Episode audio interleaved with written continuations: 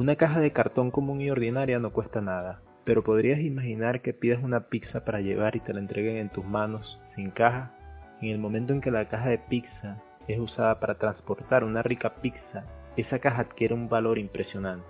Así somos nosotros, simples recipientes comunes y ordinarios que podemos convertirnos en extraordinarios cuando contenemos al Espíritu Santo dentro de nosotros.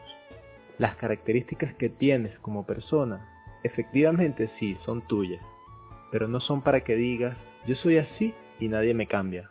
Cuando Dios viene a vivir dentro de ti, debes estar dispuesto o dispuesta a ser transformado por Dios.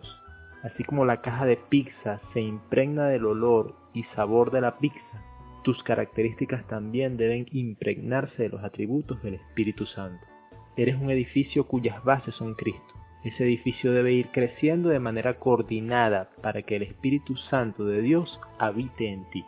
No permitas que tu construcción quede incompleta. Dios te bendiga y te dé sabiduría.